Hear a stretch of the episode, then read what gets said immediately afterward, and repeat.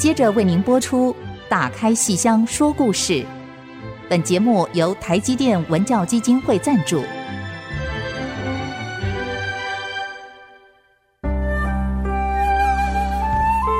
打开戏箱子，看见台上的精彩一刻。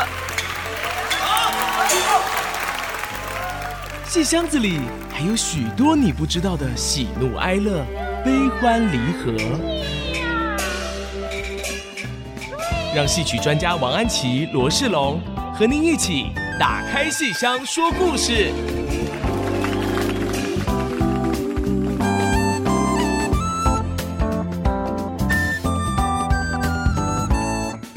各位亲爱的听众朋友们，大家好，欢迎您再次收听 IC 之音 FM 九七点五，打开戏箱说故事节目，我是罗世龙，我是王安琪。我们的节目在每个星期五的晚上八点钟首播，星期天下午的一点重播。节目也会在各大 Podcast 平台播出，欢迎您给我们更多的鼓励跟支持。如果您有什么话想对我们说的话，请记得务必要写电子小纸条给我们，也欢迎您按下订阅的按键，让我们有更多继续往前的动力哦。嗯，其实有好多听众朋友一直给我们鼓励，跟还有有时候其实有些提问，对，嗯，我们今天就来为大家一一说明白。好，老师有看到什么听众的讯息吗？嗯，有一位亮亮先生，哈，那他说。听我们介绍戏曲里的俏丫鬟，然后有一次我们也访谈了陈元洪国光的丑角，所以他说想知道更多京剧里以丑角跟花旦共同主演的戏有没有，而且他还特别提出有没有机会看到打樱桃这出戏啊，所以亮亮先生哈是看戏看的很多哦，打樱桃这个戏已经几乎好几十年没有人演过了，那他还怀念这出戏哈啊，您说。呃，关于京剧的小丑跟小花旦，好，有没有共同主演的戏呢？我想我们第一个就会想到的是荷珠配。好，这个戏是呃台湾的现代剧场的发端，荷珠新配，好，就是从原来京剧的荷珠老配，从这边来改成现代剧场的，所以国光剧团也常演出荷珠配。比较早期的时候是由陈长燕来演，那么后来是林嘉玲跟陈元洪，这个戏非常好看的，我们随时找机会看看再把它演出来。另外比较大型的三小时的花旦跟小丑的戏，就是我们最近更常演的《春草闯堂》，对，这个戏很难得的三小时的大戏，可是它却是小花旦跟小丑。当男一号跟男一号的哈，另外像这个小上坟儿哈，然后打花鼓哈，一匹布，还有您提到的打樱桃这些戏呢，通通都是，还有小放牛，都是属于这一类的啊、呃，这类的戏。哎，不好演哦，所以我们尽可能要要好好的排了以后再把它推出来。好，那么近期还有一出《许久经升官记》，这出戏主要是丑角为主，可是里面有一个花旦。这个花旦演的不是女生，她演的是许九经的书童，叫徐明。好，香明喝茶那个香明的茗，许九经的书童徐明。好，是由小花旦来演的。像国光这次由陈元洪来演许九经的时候，就是由林嘉玲来演这个书童。呃，为什么这样呢？不仅因为林嘉玲个儿小，更因为。他有很多唱，许九经这个小花脸已经有很多唱，可是各位也不要听到唱就却步，这个唱是非常活泼俏皮，包括词也包括腔调，非常动听，非常活泼俏皮，一点都不沉重的。所以他是许九经唱几句，然后书童唱几句啊，还有其他很多人，李小二卖酒的也会唱几句，所以整个是一个极活泼的形式。好，我不知道亮亮先生是不是 呃满意我的回答。所以要是把它做笔记做下来，就是以后如果看到有演出的时候，就立刻去看这样。不过我觉得，因为今天我们呃播出的这个时间哦，其实很快。老师刚才提到《春草闯堂》嘛，其实我们节目在之前有对春草闯荡有非常详尽的一个介绍哈。对如果您想看看青年学生们，当然还是要看国光演出啦。但是呢，因为国光剧团跟清华大学跟东海大学有这个课程的合作，对，其实他们就是在学春草闯荡。对，所以如果您是社区民众的话，当然我不知道您住哪里哈。十二月二十六号在清华大学，一月。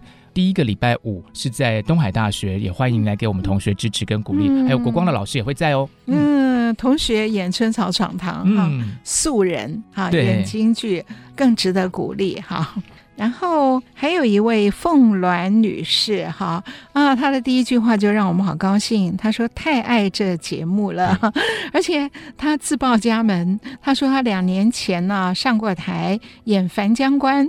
跟陈元洪同台过，啊、同台过，同台过，好幸福哦！所以他越来越爱陈元洪喽。所以他听了陈元洪的专访，然后呢，他就对这个陈元洪这次主演的《许久经升官记》呢，他就大力的支持。哦，很感谢凤鸾女士哈。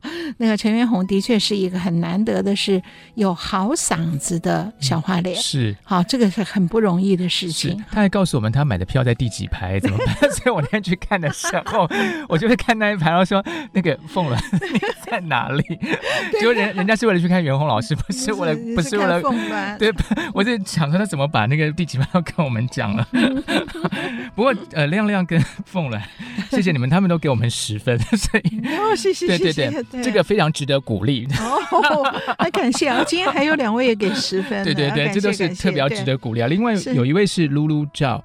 是一位女士哈，她说她非常喜欢我们节目内容，然后让她对戏曲有进一步的了解，而且非常喜欢我们访问戏曲演员。嗯、哦，那非常感谢你的支持。那我们也会再继续的呃邀约很棒的戏曲演员来我们节目里头哈。那您说的这个非常好，我说台上一分钟，台下十年功。出门看戏，在家听戏，说戏说故事，说的都是人生。谢谢您的支持。另外还有一位是 Ellen 女士，呃，因为呢说。平常住在国外，然后很巧合的机会搜寻到我们节目，那就一直听，一直听。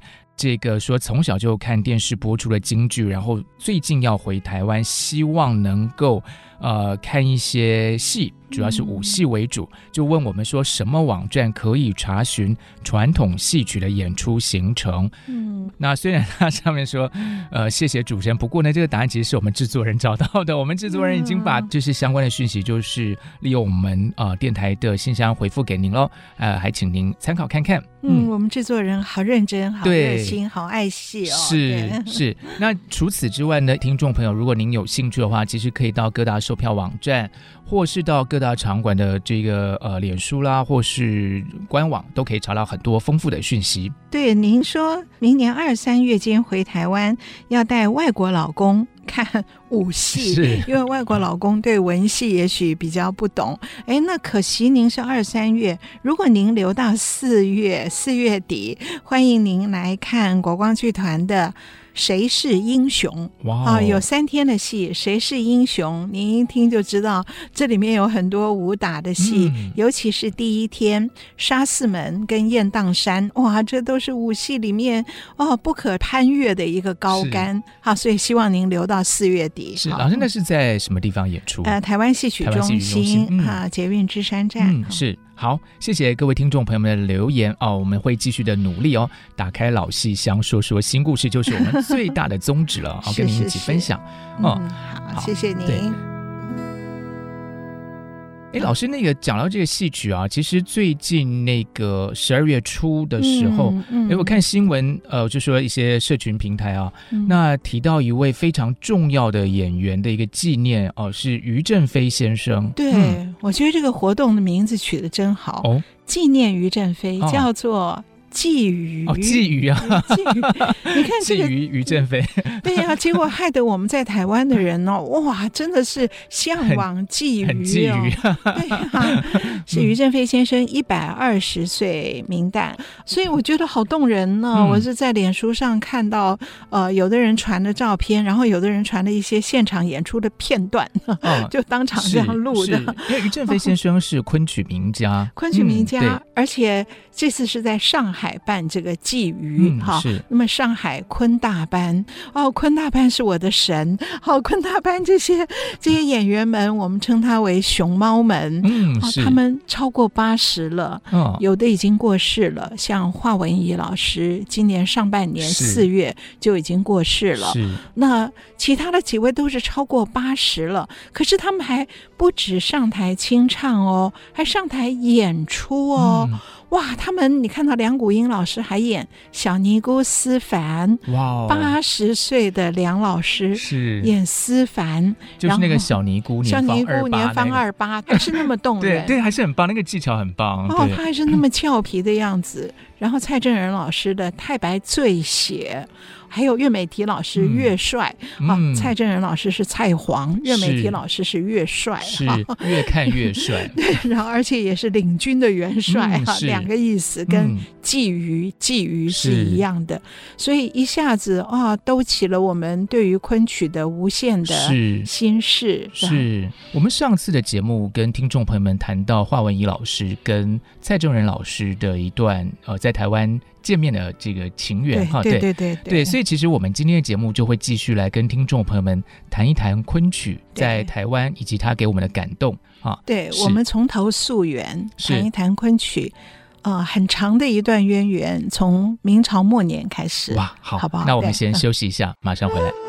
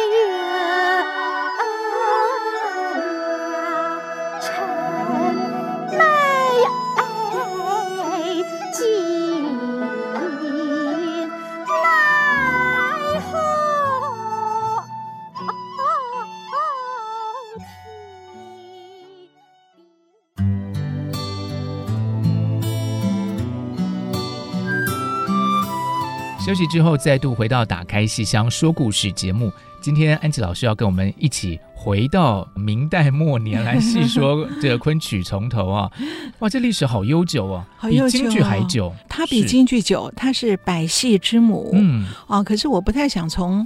很严肃的学术这边来谈它，呃，很多人一听到哦，昆曲是什么曲牌体什么，可能听了以后就觉得这是学术研究哦，我只是看看戏，没有那么样相关。嗯。可是我想，我们把场景拉回到晚明，好，明代万历以后就是晚明了。嗯而且我们把空间放到江南，嗯，尤其是苏州园林那个地方，那是昆曲的极盛之地，是发源之地，也是极盛之地。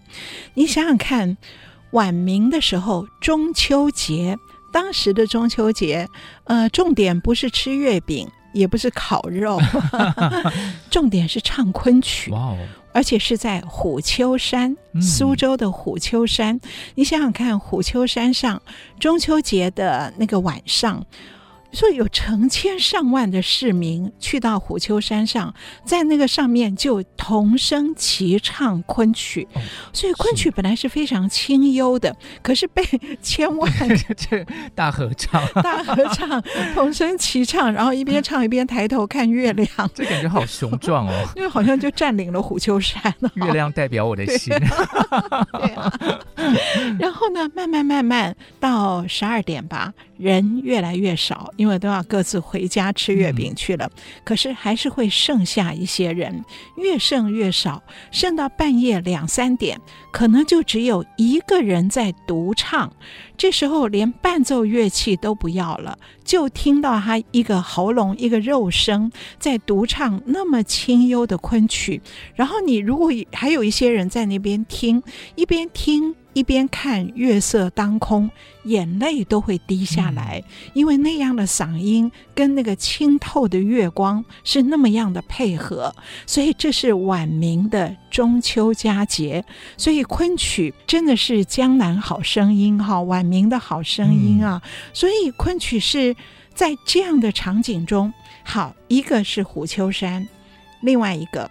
不限定中秋，是在江南是水乡泽国。他在那个，譬如说我家到你家去，就要。坐船哇哦，你看那个时候好有意思哈、哦！我家到你家，我是要坐船过去的，然后在江南经过很多小溪、小河流，然后到了另外的人家。那么这艘小船上，也许我从我家划船到你家要四十分钟，我们也不浪费时间，这四十分钟是要。唱昆曲的，然后就一边划一边唱昆曲。对，然后有的比较有钱的人家，嗯、他们的船呢比较豪华，有三层，叫船楼，也叫楼船。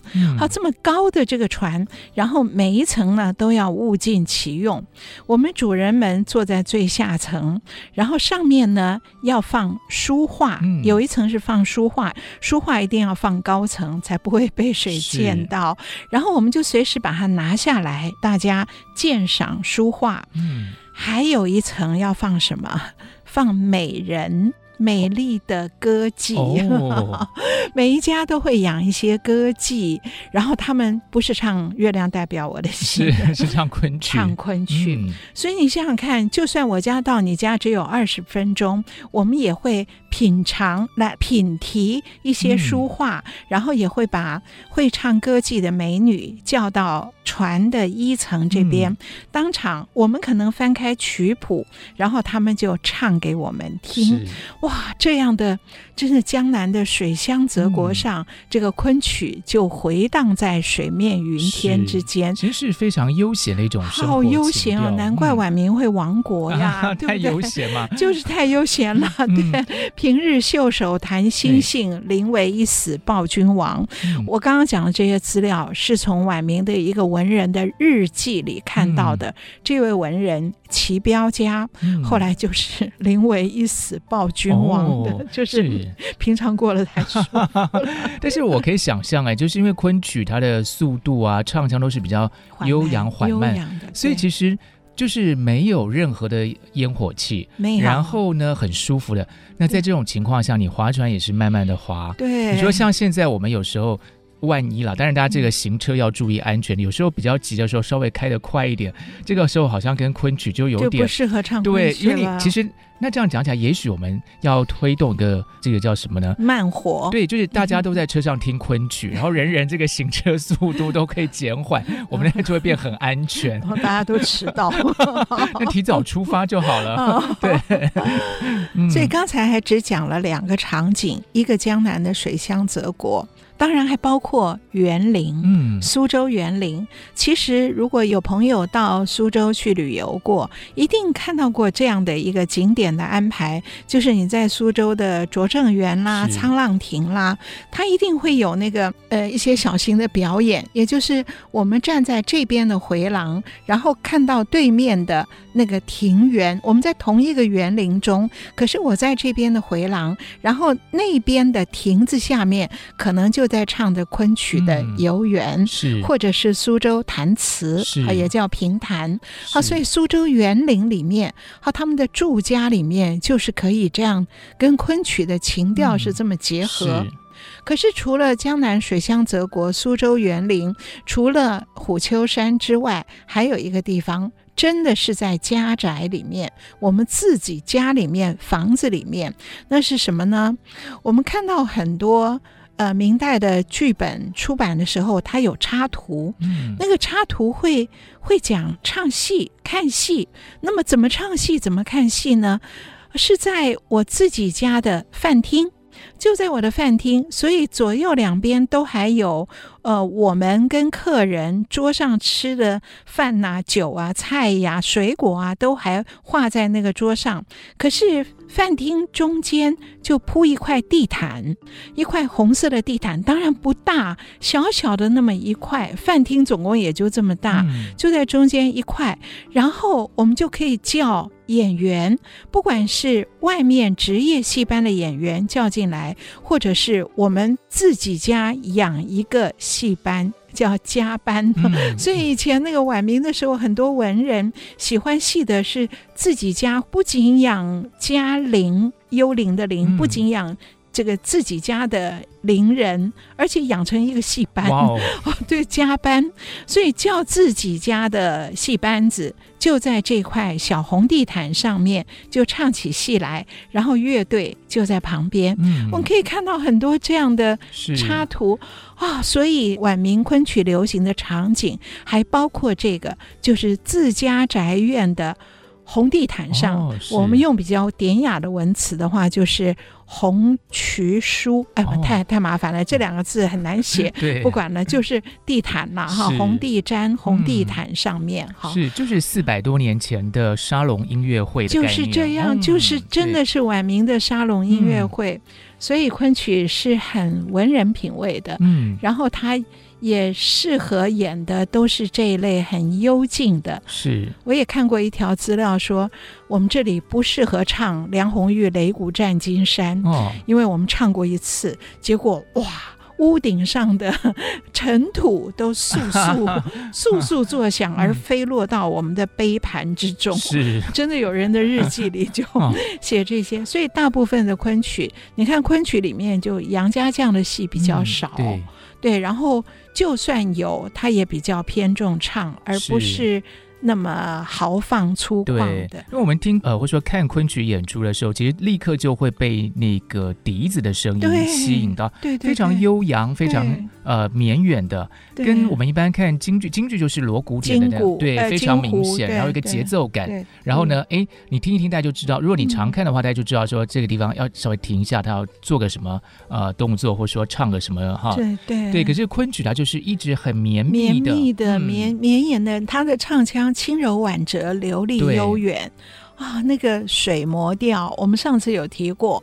昆曲《昆山水磨调》哦，我们上次举过一个例子，水磨年糕。哦，就是 老师小学的时候有同学好像还对对对，对，用一个大水桶里面放着那个白色的年糕，是。哇，那个口感真好。是，然后这就是轻柔婉折、是。流利悠远的昆曲，从晚明一直流行到清初，是。到康熙的时候，昆曲还有全本的制作。是。最有名的就是《桃花扇》跟《长生殿》哦。是老师刚才说水磨，其实就是水，就是那个自来水的水，对，泉水的水。磨就是呃磨牙。啊，磨麦子，磨呃磨米啊，磨豆浆的那个磨，对对对，对，是用水去磨出来的一种。对，你想这种感觉，哦、那个调子有多清新，是。多柔婉，而且很干净，很干净、嗯，而且还有真的是绵长的、嗯，对啊，所以昆曲的那个味道哦。是，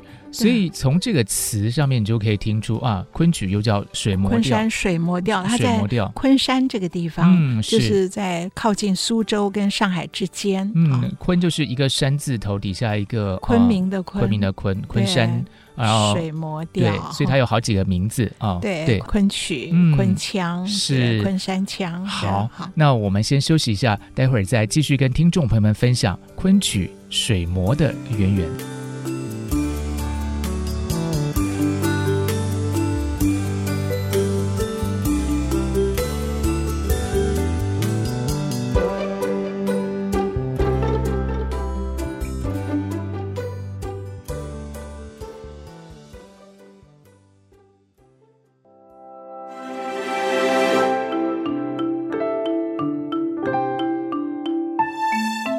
欢迎大家继续回到打开戏箱说故事，跟我们一起追溯昆曲的源头。那老师刚才讲到说，大概是四百多年前哦。那我们一般讲到昆曲，当然就会直接想到最有名就是《牡丹亭》嘛。对，它《牡丹亭》大概的年代是什么时候呢？万历二十六年，一五九八年。一五九八，四百多年，四百多年，就是十六世纪末的时候。嗯、这样的话，大家就很清楚有个概念。是，所以在二零一六年。的时候是汤显祖，嗯，这个四百年。是，所以那时候是莎士比亚也是四百年，是对的，他们都是一六一六年逝世。所以当时有一个说法，就讲的很好玩的说，呃，莎士比亚过世的时候。地球西半边落下去一块，嗯、哇！地球要不平衡了，嗯、还 好汤显祖东半球也死掉了，所以就 不会不平衡，因为左右各死一个大家。哦、其实其实那年还有死一个哎，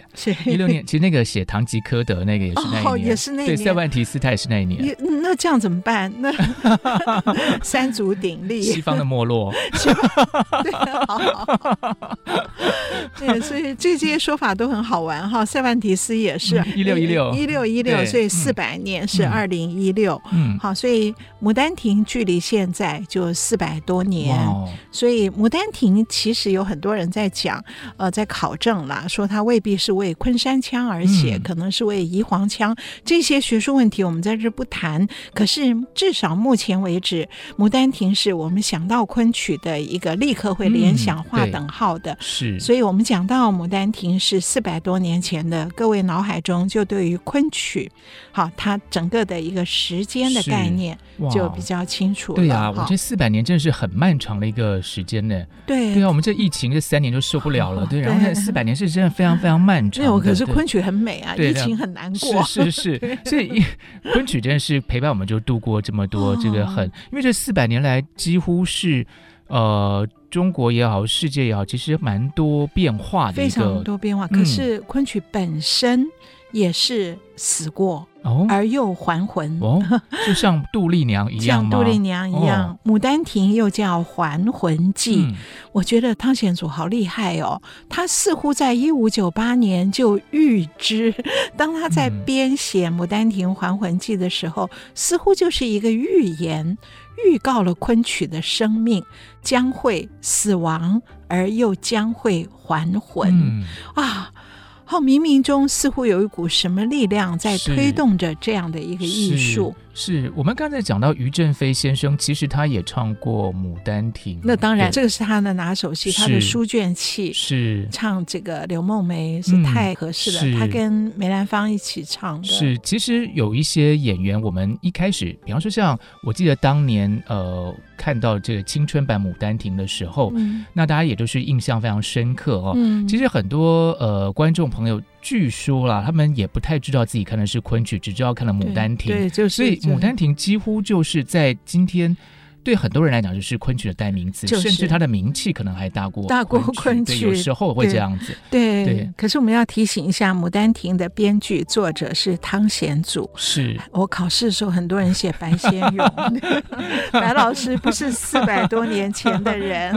是是，老师刚才讲到说那个苏州的那种园林啊，其实我也印象蛮深刻是。是、嗯、我记得温宇航老师好像有一年在新竹有演过那个丽池公园，对对对，就是园林的。的那个对对，寻找游园惊梦，对，在丽池新竹的丽池，是，对对。所以说这个戏，我觉得昆曲它保留了非常多在那个呃四百多年前文化里头很典雅的一些成分，那一直到今天它是超越时空的，是。你一直到今天还是可以感受到它的那种细腻，跟它的很温柔的一个本质，是。对。尤其在今天，我觉得很动荡的一个年代里头，更是能够深切的呃有感。嗯，再插一个，等于像花絮一样的，就是除了温宇航的丽池公园之外，那个张军，哈，上海昆剧团的张军，嗯、他在上海的一个园林叫朱家角，嗯，好，在那个地方演《牡丹亭》，演了。哦，演了好多年哦。然后你想想看，在一个园林里面、嗯、演《牡丹亭》，那真的就是那个味道。可是我听张军说过，他说一个最大要克服的困难是这几年演了以后，他变成一个灭蚊专家。然后、哦、为什么？蚊子太多了，所以张军一个这么好的昆曲小生，因为演这出戏要研究如何消灭蚊虫，如何让观众看的时候不会一直在那边打蚊子，而且他自己就 就等于开拓了一项副业，很好玩。就园林里面会有这样的一个，你想象的很美，可是有很多东西要克服了。是。好，那这个是，只是啊呀，不行了，这样打乱了我们对昆曲的那种优美的那种情调。我们刚刚说到晚明，嗯，好，昆曲的声音回荡在江南的水面云天之间，一直经过明朝的灭亡，到清初。昆曲竟然跨越了时代，在清初还有强大的生命力，而且还有非常重要的两部巨作。好，一部是写唐明皇杨贵妃的《长生殿》，另外一部是写侯方域跟这个李香君秦淮八艳之一的李香君的《桃花扇》。嗯，这两部啊，真的是历史，也是人生，也是爱情，也是政治。哦，这里面。蕴含了非常丰厚的东西，所以当时的南红北孔，南方的红生跟北方的孔尚任，红生编这个长生殿，孔尚任编桃花扇，南红北孔是清初双璧，两块璧玉，所以昆曲在康熙年间还是那么样有那么强大的生命力。然而，慢慢慢慢走到了乾隆年间，嗯，它的文化内涵还是那么丰富。可是乾隆年间，尤其到乾隆晚年的时候，哎，整个剧坛发生了一个重大的变化，就是民间戏曲崛起。嗯，是是这个民间的戏曲，我觉得这个也是一种必然的趋势，也没有无所谓说。呃，谁好谁坏谁没有，就是自然而然的，对对，就是昆曲的生命在那个时候暂告一段落，它已经流行很久了，嗯、对不对？你看，它从万历一直就流行到乾隆的时候了，差不多走完了一个人的巅峰期、嗯、健康期，所以也该暂时换换耳音，换换口味。所以乾隆晚年的时候，剧坛发生了一个。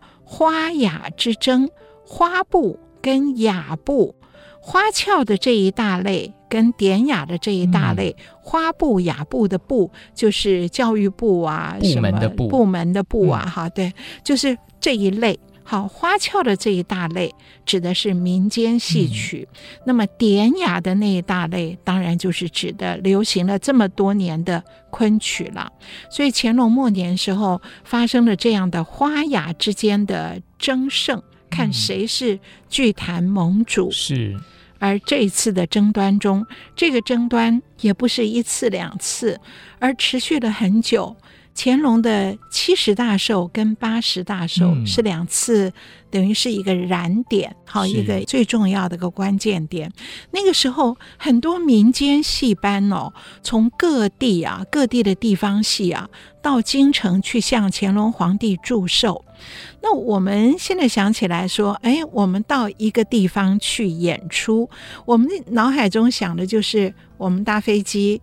过去了，去到那边演个三天，嗯、演个一个礼拜，然后我们就打道回府了。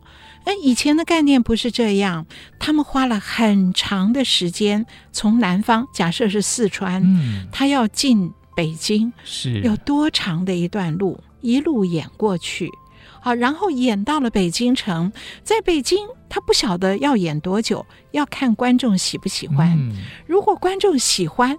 啊，我就无限期的延长，那延啊延啊，延到后来秦腔啊这些，在北京演到是被赶出去，啊、为什么？就，就是说，让他有他有演一些比较不典雅的，嗯、或是比较露骨的、嗯、啊，有一些淫荡的哈、嗯，那弄到那个政府公部门觉得这个有害善良风俗，所以把那个名角儿一个男的演女的演到就是可以当场啊脱衣服啊什么这样子的，台下的观众就尖声怪叫 啊、他们觉得不行啊，这个这个太那个哈、嗯，所以就把这些人赶出去了。所以所谓的进京祝寿，就并不是说我预定好我去演两个礼拜、三个礼拜，而是我一去，如果京城百姓爱看。哦，我就等于可以占据在那个码头，在这个地方演很久很久很久。那你想，各地的地方戏都跑到京城来。那么北京的观众本来听昆曲轻柔婉折、流利悠远，可是我听了几百年了，而现在突然有各种不同的耳音，有的是热耳酸心哦，让我听到全身激动、热血沸腾的。那我就想换换耳音。无所谓谁好谁坏，对不对？所以乾隆晚年的时候，花布跟雅布的争端。结果典雅的昆曲落败，是就慢慢慢慢的就没那么受欢迎了。对对对对，对，所以他花雅争胜，并不是说弄个什么擂台赛，不是，啊，不是那个什么各种剧种的竞技，其实不是，它是一个漫漫长期，然后自然而然大家就比较喜欢这些民间的哦这种声音哦。我刚才在想说，但我这是很愚蠢的想法，是因为老师刚才讲说这昆曲啊，就是大家划船啊什么在唱，是因为划船太慢了，所以那个。已经被花布的这个夺得先机。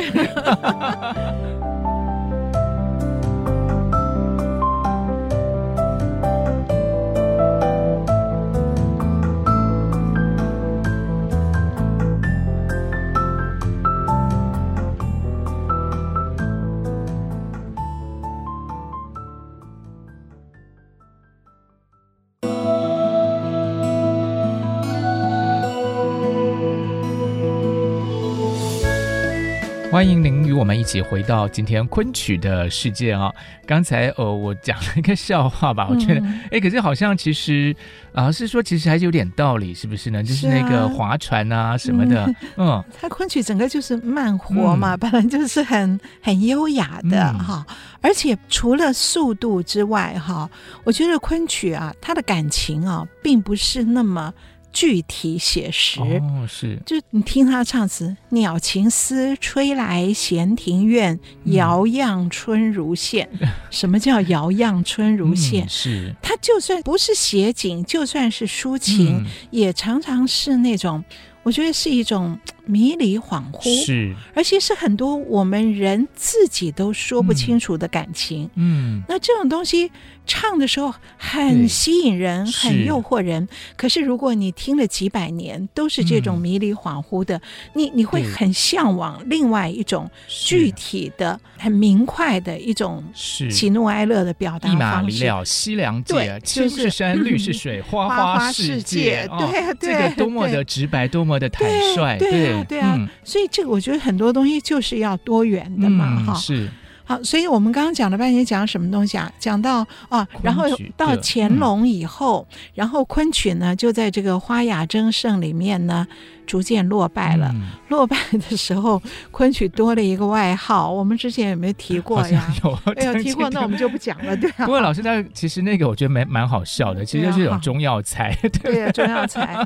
昆曲多了一个外号叫“车前子”，车就是车马炮，嗯、开车的车，车马炮。前是前方的前啊，前后左右的前。子是儿子的子，是居前子。然后我第一次听到人家这样讲的时候，因为我们也不懂中药嘛，嗯、我还想说，那这是什么意思呢？就是说，哦，那昆曲就变成我们有时候音乐会会有个序曲，嗯、然后后面才是重点。然后说，哦，所以昆曲就从主角变配角，的一个前面的一个序曲嘛。然后，后来发现说，其实不是这个意思，对，它是一味中药。嗯，这中药换用现在这个大白话就是利尿剂，然、哦、后就是 吃了它以后就会跑厕所。嗯、那么。所以说，当时呢，也就是啊、我们在呃一场演出里面，很可能有秦腔，也可能有安徽的戏，也可能有湖北的戏，也可能有昆曲。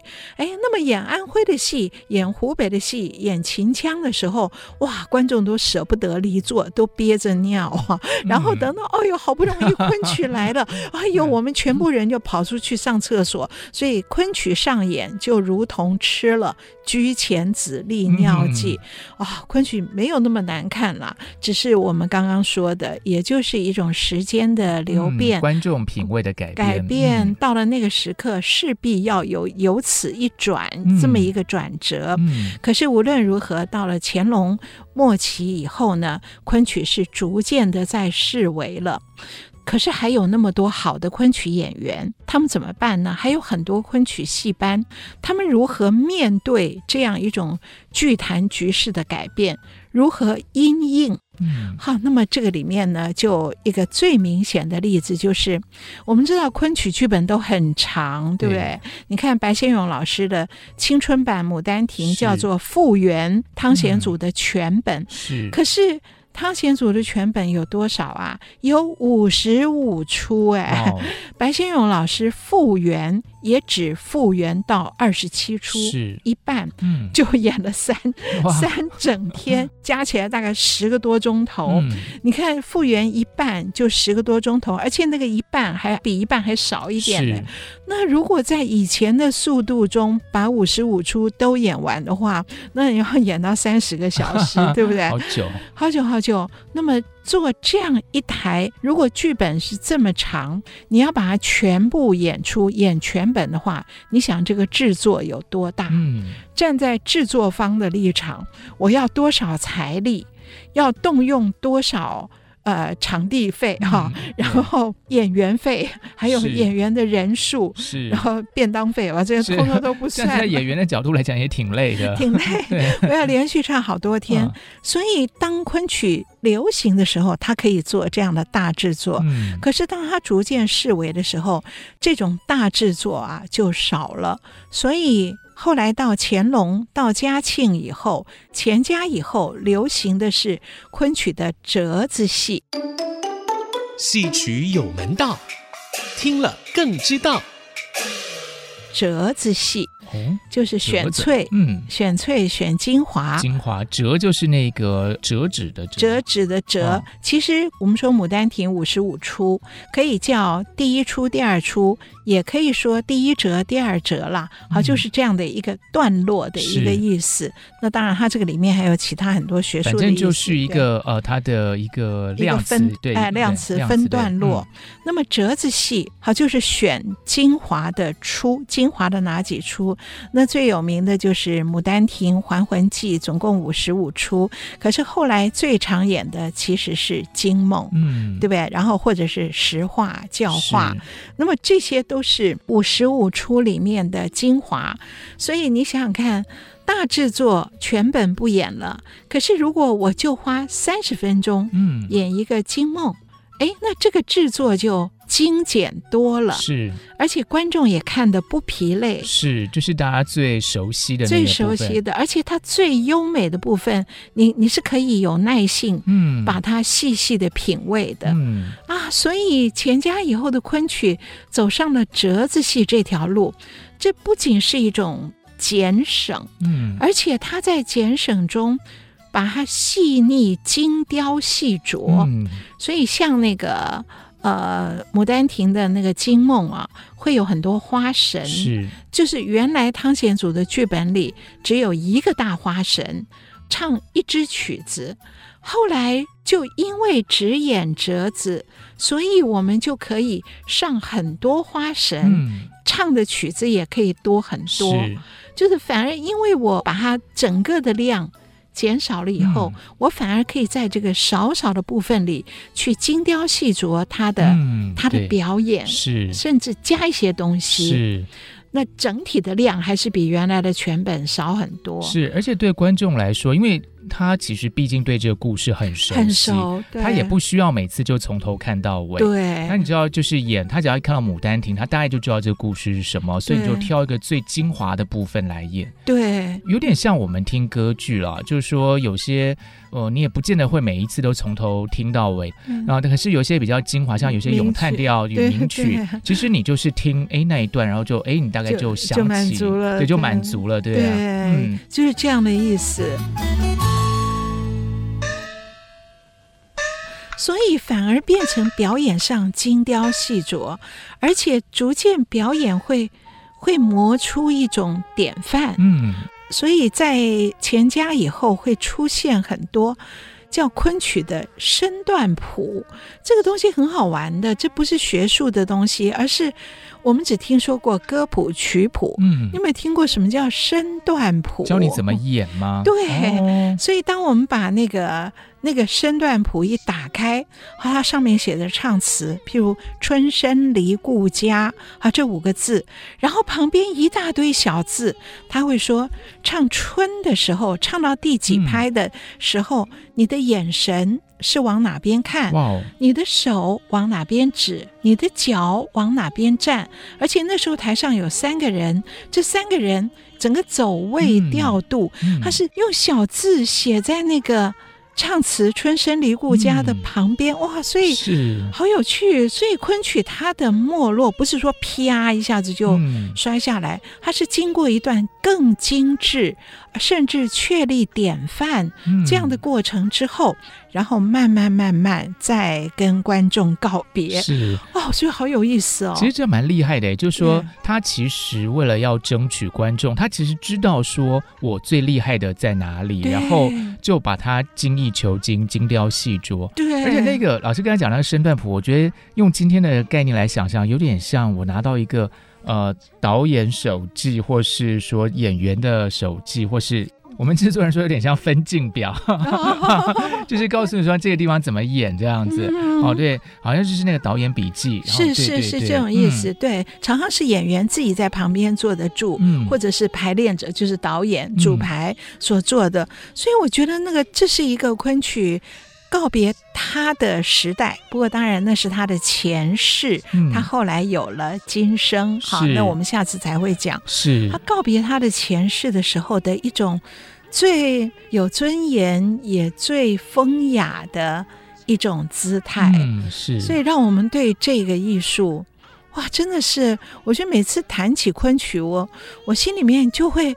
我一直就会觉得鼻子酸酸，眼睛酸酸的。嗯、可是我在这边不行，因为罗世龙太会，太会搞笑。我们所以我是用乐观的心情来看这个人世间。是是是是是是，因为他果然后来还魂了嘛，哈、嗯。对呀、啊。对，可是我自己，因为我已经知道结局了，所以我在看的时候就没有什么太难过的地方。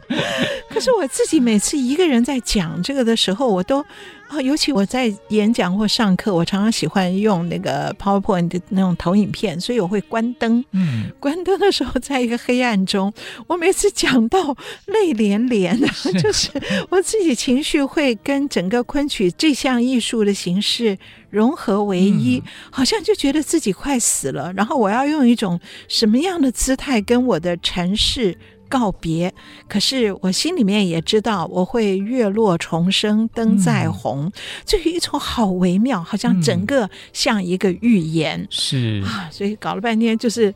不能跟你一起讲，老师，老师比较感性。老师，然后我最近这些年参加研讨会的时候，就发现说有一种呃报告的方法，就是蛮多人都会一开始就说，那我先说结论，然后呢再开始告诉你我这怎么推导出来。哦、所以先一上来我就跟你说结论，说大家不要担心，昆曲没有死。然后，真的是我接下来，但是接下来我会跟你讲他遭遇过一些事情，这样的，哦、所以不要担心。对对对对对，对啊，所以我现在一点情绪都没有。